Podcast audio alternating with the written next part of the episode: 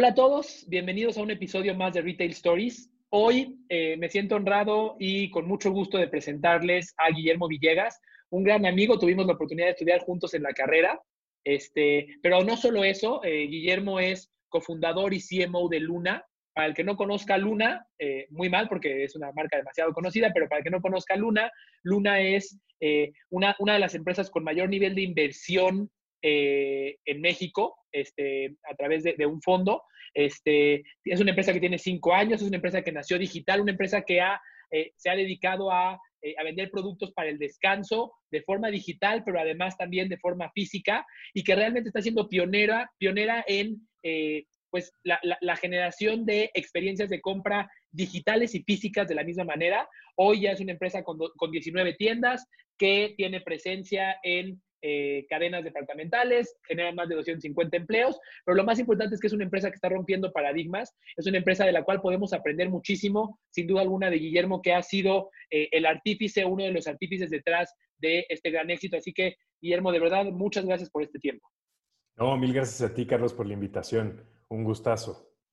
Pues muy bien, eh, lo primero con lo que vamos a empezar es, hoy, hoy las empresas están angustiadas por moverse a lo digital y viene una presión hacia los directores porque si no estás en digital te vas a morir, incluso ya se puso de moda y es el único tema del cual, del cual los, los empresarios, eh, especialmente en retail, están hablando, en muchas industrias también, pero en retail especialmente.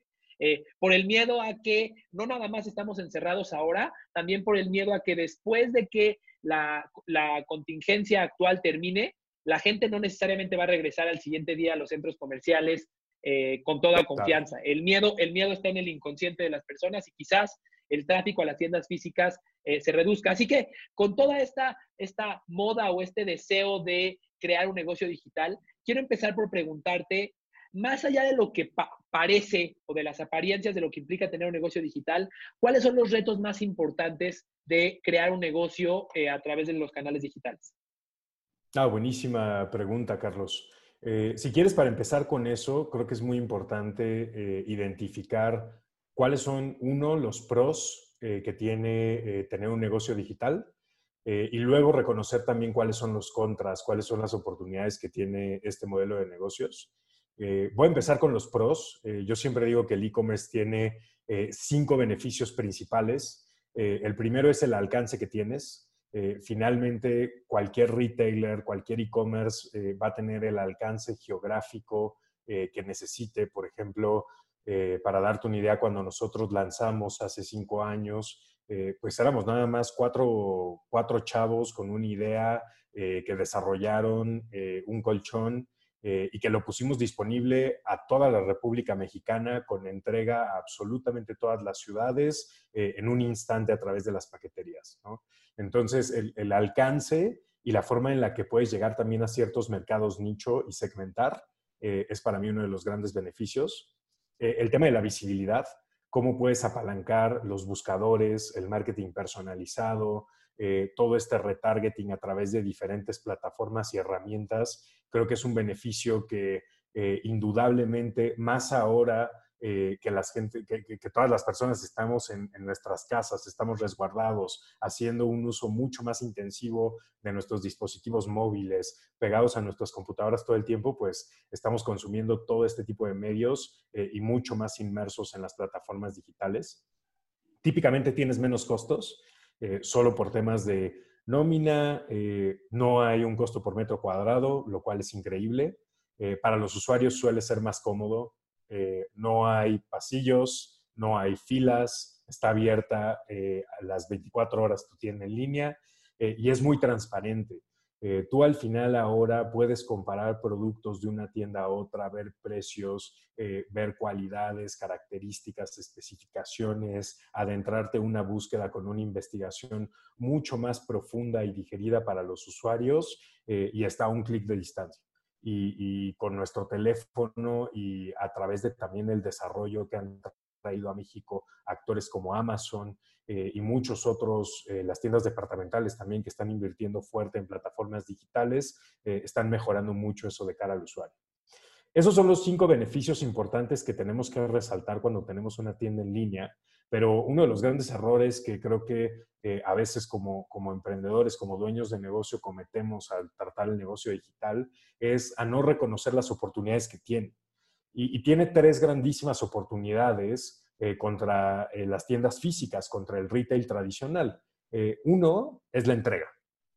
Cuando tú vas a una tienda física, a menos de que sean productos de, muy alto volumen, pues típicamente lo que vas a hacer es llegar a la tienda, eh, probarte una prenda, si te gusta, te la pruebas y te la llevas inmediatamente. Pagas eh, y la inmediatez, eh, ahí es, juega un valor crucial contra, contra lo que puedes hacer en e-commerce, donde tienes que esperar a que te entreguen el producto, esperar a que la paquetería lo entregue a tiempo, que no hayan retrasos, que no hayan incidencias, eh, y siempre el usuario va, va, tu cliente va a tener incertidumbre, no va a saber, tú le puedes decir te llega de tres a cinco días hábiles, pero no sabes si va a ser el tercero, el cuarto, el quinto día, eh, no sabe a qué hora va a ser. Eh, entonces, esto es uno de los grandes temas y uno de los grandes problemas, oportunidades que tiene este canal.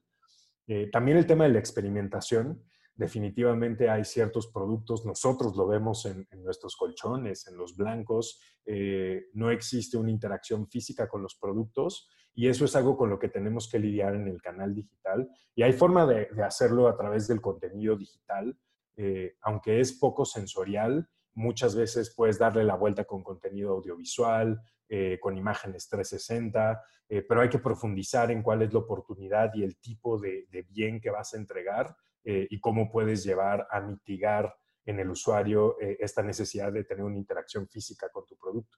Y finalmente, la seguridad. Eh, en México y en Latinoamérica, pues siempre tenemos esta espinita de si meto mi tarjeta en línea, me van a hacer un fraude, ¿no? Entonces, me van a robar mi, mi información, me clonan mi tarjeta. de hecho, México es uno de los países con eh, más alto índice de, fraude en e-commerce. Lo más curioso es que la gente no sabe que, típicamente eh, las clonaciones o el robo de identidad ocurre físicamente eh, y luego lo aprovechan digitalmente. entonces, e, e, eso es súper curioso. Pero al final tienes tres, grandes factores que si no aprendes a lidiar con ellos y, no mitigas esas oportunidades, difícilmente vas a tener un, negocio digital exitoso, ¿no? Eh, entonces, lo primero que yo les recomiendo a cualquier persona que, está pensando cómo transforma su negocio, cómo se va a la parte digital, es tener muy en mente eh, estos tres factores. ¿De qué manera mitigo el tema de la entrega y la inmediatez? Eh, y muchas veces nos quedamos con lo que nos ofrecen las paqueterías y, no vamos más allá, ¿no? Y no por nada Walmart ha desarrollado el, el Pick Up, el Walmart Pick Up, eh, no por nada Liverpool ha hecho el click and collect, Best Buy también, eh, las entregas de same day delivery de Amazon, Prime, eh, todo eso no, ha surgido de la nada, es una necesidad que tiene el canal para poder resolver una oportunidad que tienes contra cualquier medio de, retail, ¿no? luego el tema de, de toda la parte de experimentación, ahí se ha desarrollado muchísimo contenido. es impresionante ver marcas que por ejemplo, ahora eh, con todo lo que está lanzando Google eh, sobre todas estas modelaciones 3D eh, de realidad aumentada, donde ya puedes, por ejemplo, pues colocar muebles en tu casa poniendo el, el, modelo 3D ahí. eso es una forma de mitigar toda la parte de experimentación. lo hacen también con ropa. Eh, hace poco vi, por ejemplo, que, que Ben Frank lanzó unos eh, filtros en Instagram eh, donde te puedes poner los lentes y probarlos directamente en, en, un story de Instagram, ¿no? ese tipo de cosas es lo que se tiene que trabajar a nivel contenido para mitigar todo el tema de la experiencia sensorial y finalmente, pues el tema de seguridad, ¿no? De qué manera puedes poner los certificados necesarios, los validadores que, que ayudan a que tu cliente sepa que si mete datos sensibles en tu página, van a estar seguros, van a estar encriptados, eh, no va a haber un mal uso de su información, ¿no? Eh, muchas veces pensamos, y, por ahí tú eh, muchas veces este, me, hablabas de esto también, que, pensamos que hacer un e-commerce es listar un montón de productos, ¿no? ponerlos en un checkout y listo. y, estoy completamente de acuerdo contigo en que en que no es tan fácil. Ojalá fuera así de fácil. pero creo que tomando en cuenta estas tres cosas, todos podemos llegar a, ofrecer una y prepararnos para una mucha mejor experiencia para nuestros clientes. Wow, nos acabas de dar una cátedra. Esto que das me parece extraordinario. Cinco años de golpes y, sufrimiento nos los has resumido en cinco pros y tres contras. Déjame preguntarte ahora, eh, aquellas empresas que ya tienen puntos de venta físicos o que, o que planean tener puntos de venta físicos y al mismo tiempo una experiencia digital. Hemos hablado desde hace cinco o seis años, eh, se escucha el concepto de la unicanalidad, eh, de la coherencia entre los diferentes canales. ¿Qué debes de considerar ya cuando te estás ensuciando las manos, cuando lo estás haciendo, en términos de, eh, de, esta integración entre los canales? ¿Cómo, cómo debes de lograrla? Ah, es, un, es un tema eh, súper complicado y que al mismo tiempo se ha vuelto bien trillado, ¿no? Eh, como que todo mundo es igual, abro mi negocio digital y por tener un negocio digital ya soy omnicanal, ¿no? y la realidad es que no, la omnicanalidad Primero, eh, para mí sería una como bicanalidad si solo habláramos de e-commerce y tiendas físicas. Pero la realidad es que la unicanalidad es un conjunto de todos los touch points, todos los puntos de contacto que puedes tener con un cliente, de qué manera los aprovechas y esos pueden estar en entornos digitales o en entornos físicos eh, y va en cómo haces una estrategia de marca hipercongruente en todos tus canales de distribución, de publicidad, de contenido eh, y eso pues, incluye definitivamente a tus tiendas físicas, si estás en tiendas departamentales eh, o eh, haces venta a través de distribuidores, retailers, también con ellos, a través de tu e-commerce, pero también tomando en cuenta qué es lo que haces a nivel publicidad, qué haces a nivel digital, cómo estás manejando tus redes sociales. Entonces, para mí eso es el, el concepto de omnicanalidad. Para nosotros ha sido difícil entenderlo, eh, pero de alguna forma creo que nuestra curva de aprendizaje se aceleró un poco al nacer de forma digital, eh, porque los grandes retos que teníamos era de qué manera empezamos a posicionarnos de forma digital eh, a través de la pauta, la creación de contenido, todo el boost orgánico y el ruido que podíamos hacer en nuestros medios propios, redes sociales, relaciones públicas, y de qué manera empezábamos a crear una historia que era congruente y que reflejábamos a través de, nuestro e-commerce. Eh, y luego nos empezamos a dar cuenta con esto de feedback loops, que para mí esos feedback loops, los, ciclos de retroalimentación es lo más importante que te puede dar la omnicanalidad. Eh, y, el primer gran insight que tuvimos fue clientes de e-commerce diciéndonos, qué bueno que me das noches de prueba, pero igual necesito probar el colchón, ¿no? Igual necesito tener un lugar físico eh, y quiero que ese lugar físico eh, tengo una asistencia tuya como marca, donde igual interactúes conmigo, resuelvas mis dudas, me ayudes a, cumplir con tu misión de forma genuina, donde me dices que lo que quieres es que yo descanse mejor, ¿no? Entonces, pruébame que quieres hacer eso y pruébame que, la historia es congruente en todos lados, ¿no? Eh, y pues ahí empezó nuestra estrategia eh, omnicanal, eh, donde, por ejemplo, algunas de las cosas que hemos desarrollado es que nuestra fuerza de venta eh, sea mucho más enfocada a, verse como gurús del sueño, eh, donde más allá de hacer una asistencia meramente transaccional, se enfoquen en agregarle valor al cliente y entonces el entrenamiento y todo el proceso de cómo ayudarles a vender mejor, pues parte desde que tienen que entender temas de trastorno de sueño, temas de postura, ergonomía, cosas que, le pueden afectar a los clientes eh, y que pueden ser parte fundamental, eh, incluso hasta para anticiparnos al manejo de objeciones, ¿no? Eh, y que muchas veces hace eso, que haya congruencia y al final, imagínate, Charlie, si, si, tú estás con una marca interactuando en la tienda y luego vas, abres su página, empiezas a interactuar en el chat y hay cosas que se contradicen, que, que, que no están bien hiladas, eh, ahí es cuando se pierde la experiencia omnicanal. Eh, entonces, el reto de ser omnicanal para mí es eso.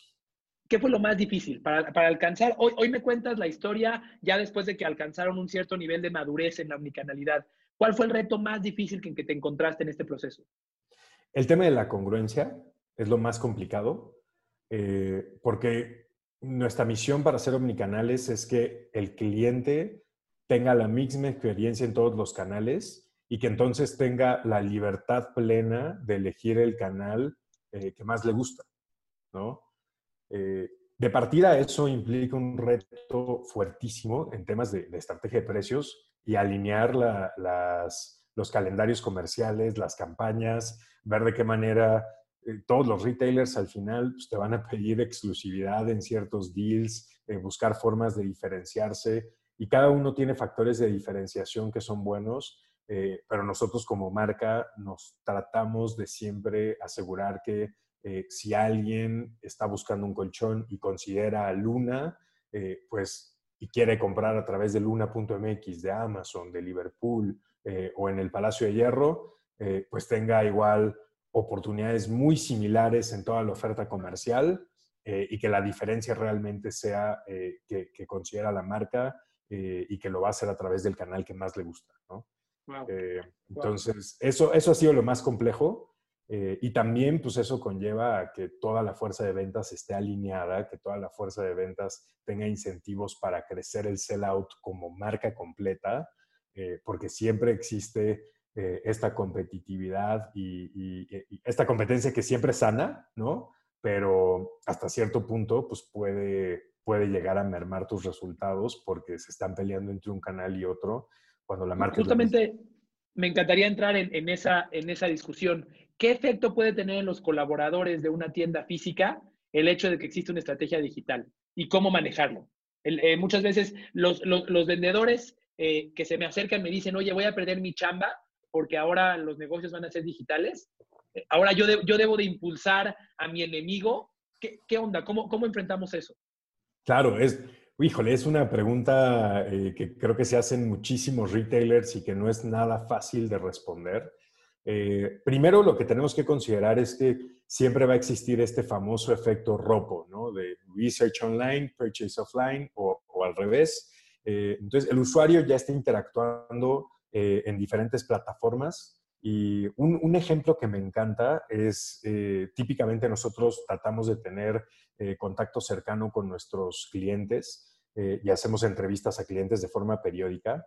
Eh, y hace como un año me acuerdo que entrevisté a, un señor de alrededor de unos 55, 60 años, que le gustaba mucho jugar golf, pero empezó a tener problemas de la espalda, no había cambiado su colchón en 25 años y me contó toda su experiencia, cómo él, imagínate, alguien de 55 años empezó su búsqueda en YouTube, cómo comprar un colchón. Me dijo que vio un video de, cómo abrían los colchones y muchas veces eran colchones ahí medio eh, chafas que disfrazaban eh, y luego, pues de casualidad, por ahí vio nuestra página. Eh, luego fue a Centro Comercial Santa Fe, fue a nuestra tienda, o sea, iba pasando por el pasillo, vio nuestra tienda y dijo, wow, ah, pues la marca que vi digitalmente es seria, ¿no? y entonces fue a Liverpool y vio a la marca en Liverpool eh, todavía no compró, le pidió a su hija que lo acompañara a la tienda de Mazarik eh, y ahí todavía no compró, eh, hasta después que salió una promoción, compró en línea.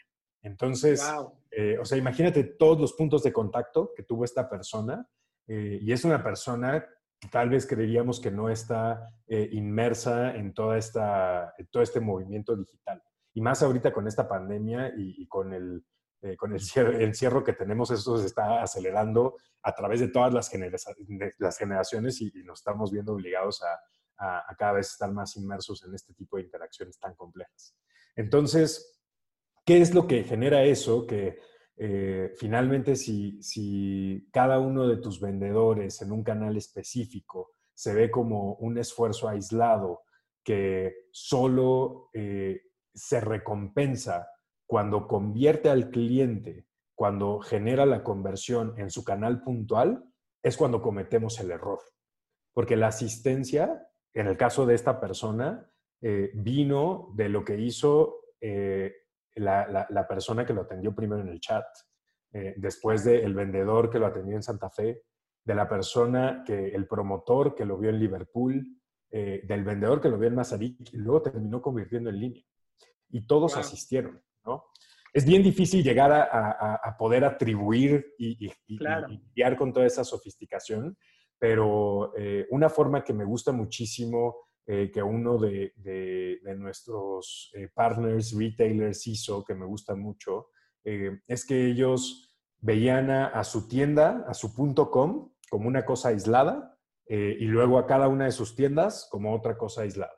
Y luego se dieron cuenta que justo pasaba esto, ¿no? Los vendedores decían, oye, pero yo por qué voy a hacer un esfuerzo para vender cuando la persona va a decir, ¿sabes qué? Lo voy a pensar y luego termina comprando en la tienda.com. Eh, y entonces lo que hicieron fue algo súper interesante. Ellos agarraron y definieron un trade zone de cada tienda y dijeron, todos estos códigos postales serán atendidos para esa tienda. Entonces, lo que la tienda.com más la tienda eh, X o Y venda en ese trade zone va a contar para toda la fuerza de ventas.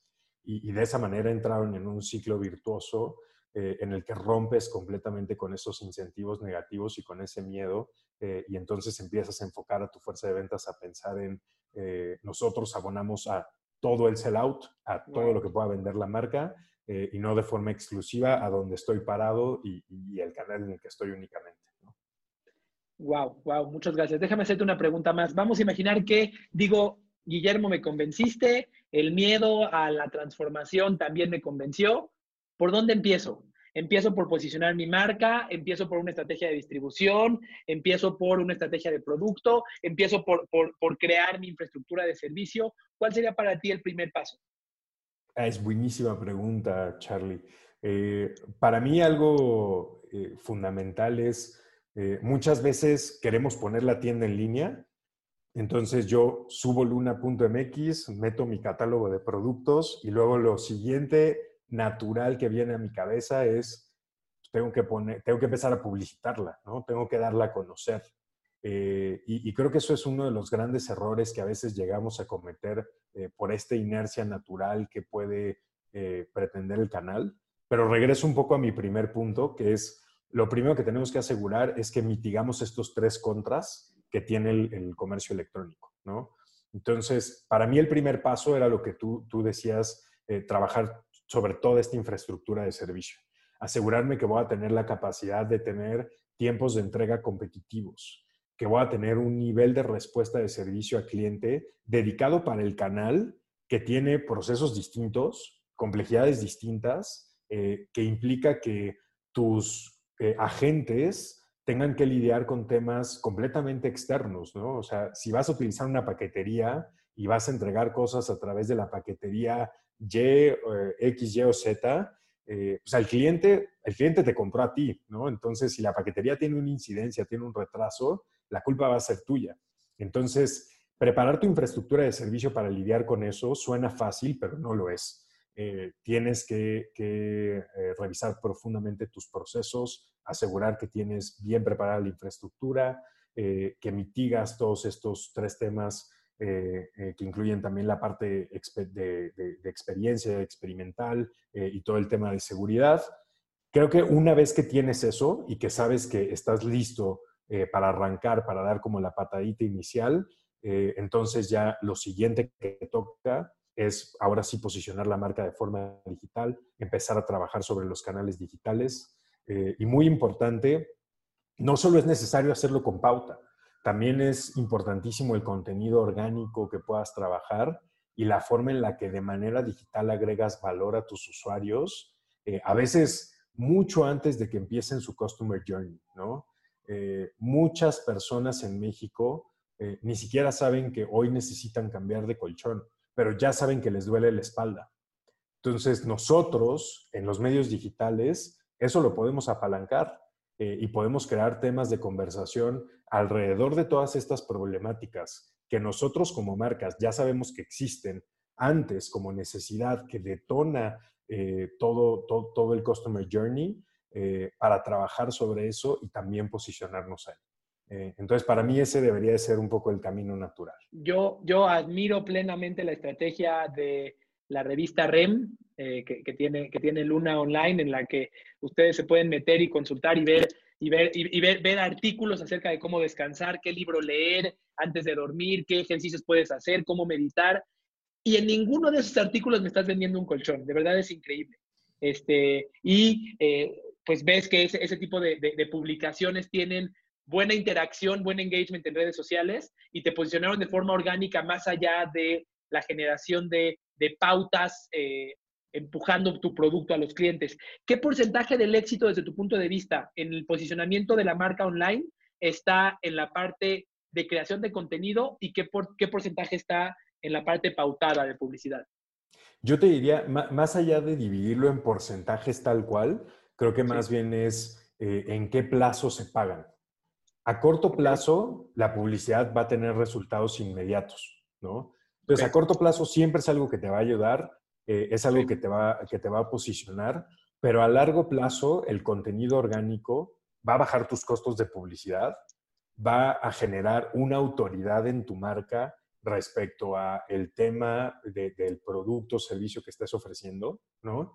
Eh, y generalmente también eh, va a reforzar mucho más eh, este sentido de pertenencia a, pues una comunidad que va a formar tu marca, que es lo que genera la lealtad.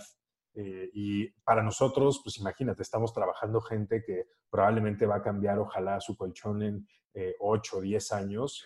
entonces, es, es una apuesta a largo plazo, pero cada vez vemos más que regresan clientes, cada vez vemos más que refieren esos clientes. Eh, entonces, en la medida en la que tú generas esta comunidad, eh, lo más, los mantienes enganchados, eh, ellos se vuelven tu, mejor fuerza de ventas.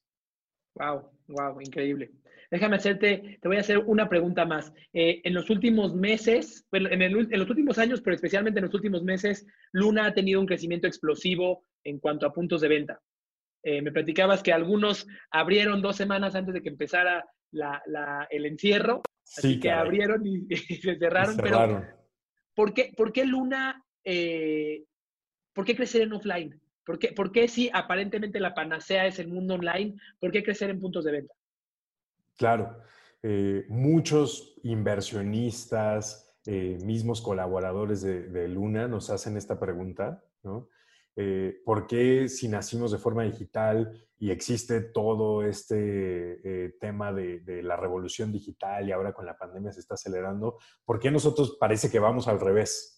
¿No? O sea, nacimos digital y ahora vamos y queremos abrir tiendas físicas y estamos como locos este, tratando de buscar nuevos puntos de venta, eh, ampliándonos también a través de, de, nuestros partners, distribuidores. es un poco, parece contraintuitivo. Pero la realidad es que antes de esta pandemia, eh, e-commerce en México eh, todavía representaba eh, tres, seguro bajo del, 4% de las ventas de retail a nivel total. Entonces, todavía es una parte pequeña.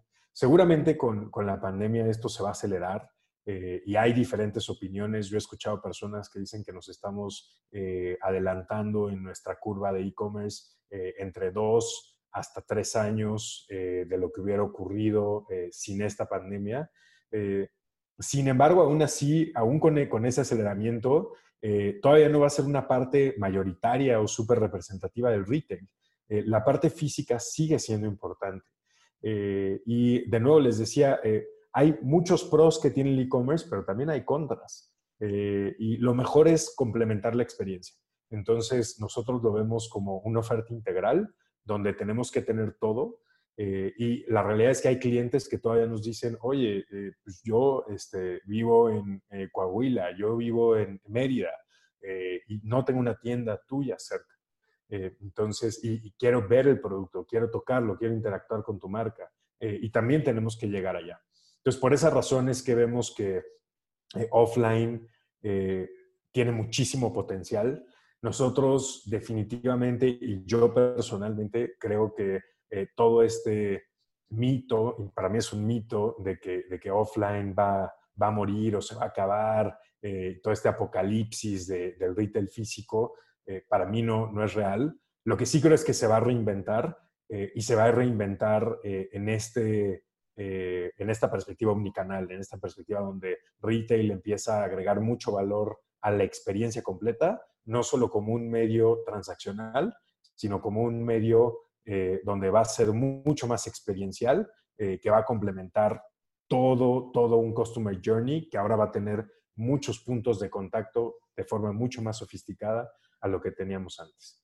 Y para terminar con ese punto, eh, nosotros sí estamos abriendo tiendas de manera muy agresiva, pero siempre bajo una premisa, eh, con un principio muy importante, que es que el trade zone de la tienda que abramos tiene que crecer el sell-out total de la marca, incluyendo online, no, canibalizando. ¿no? E, e, ese es el principio más importante, porque entonces sí logramos abrir puntos de venta que levantan a toda la marca eh, y entonces ahí es como en principio para nosotros eh, funciona, funciona todo el efecto combinado de retail. Wow, de verdad, te agradezco muchísimo. Eh, siempre te he admirado, este, pero los comentarios, además los comentarios que escucho hoy me, parecen, me parece que son revolucionarios. Probablemente para ti sea algo con lo que vivas todos los días, pero eh, en esta industria hay muchísima gente que necesita del, consejo que estás dando tú en estos momentos. Esto puede afectar la vida de muchas personas, puede salvar a muchas empresas eh, que, pueden... puede salvar empresas, algunas a perderle el miedo a aventarse y otras a aventarse de la forma correcta y no a hacer que esto sea algo contraproducente y que esto cause un, desprestigio de su marca. Así que de verdad de todo corazón te agradezco muchísimo. Sé que esto va, a tener una trascendencia muy importante. Voy a procurar que esto eh, le llegue a la mayor cantidad de personas posibles porque eh, creo que es algo valiosísimo de alguien que no me lo está contando porque lo leyó en un libro, eh, de alguien que lo construyó, lo vivió y lo sufrió. Así que de verdad te agradezco muchísimo. Antes de terminar, me gustaría darte un espacio por si quisieras dar algún comentario final, alguna recomendación final. Eh, pues realmente lo, que acabas de decir, primero, eh, igual eh, mi admiración completa a ti, Charlie, lo que estás haciendo. creo que es increíble en estos momentos llevar esta, esta y, ya lo has hecho incluso antes de que ocurriera todo esto, generarle valor a, a muchísimas empresas. entonces, lo único con lo que cerraría es eh, que vean digital como, no como un canal específico, sino como parte de, su estrategia integral. Definitivamente en México esta puede ser una oportunidad tremenda eh, que puede cambiar completamente a futuro cuál es el panorama eh, de retail y, no hay que perdernos de esta oportunidad.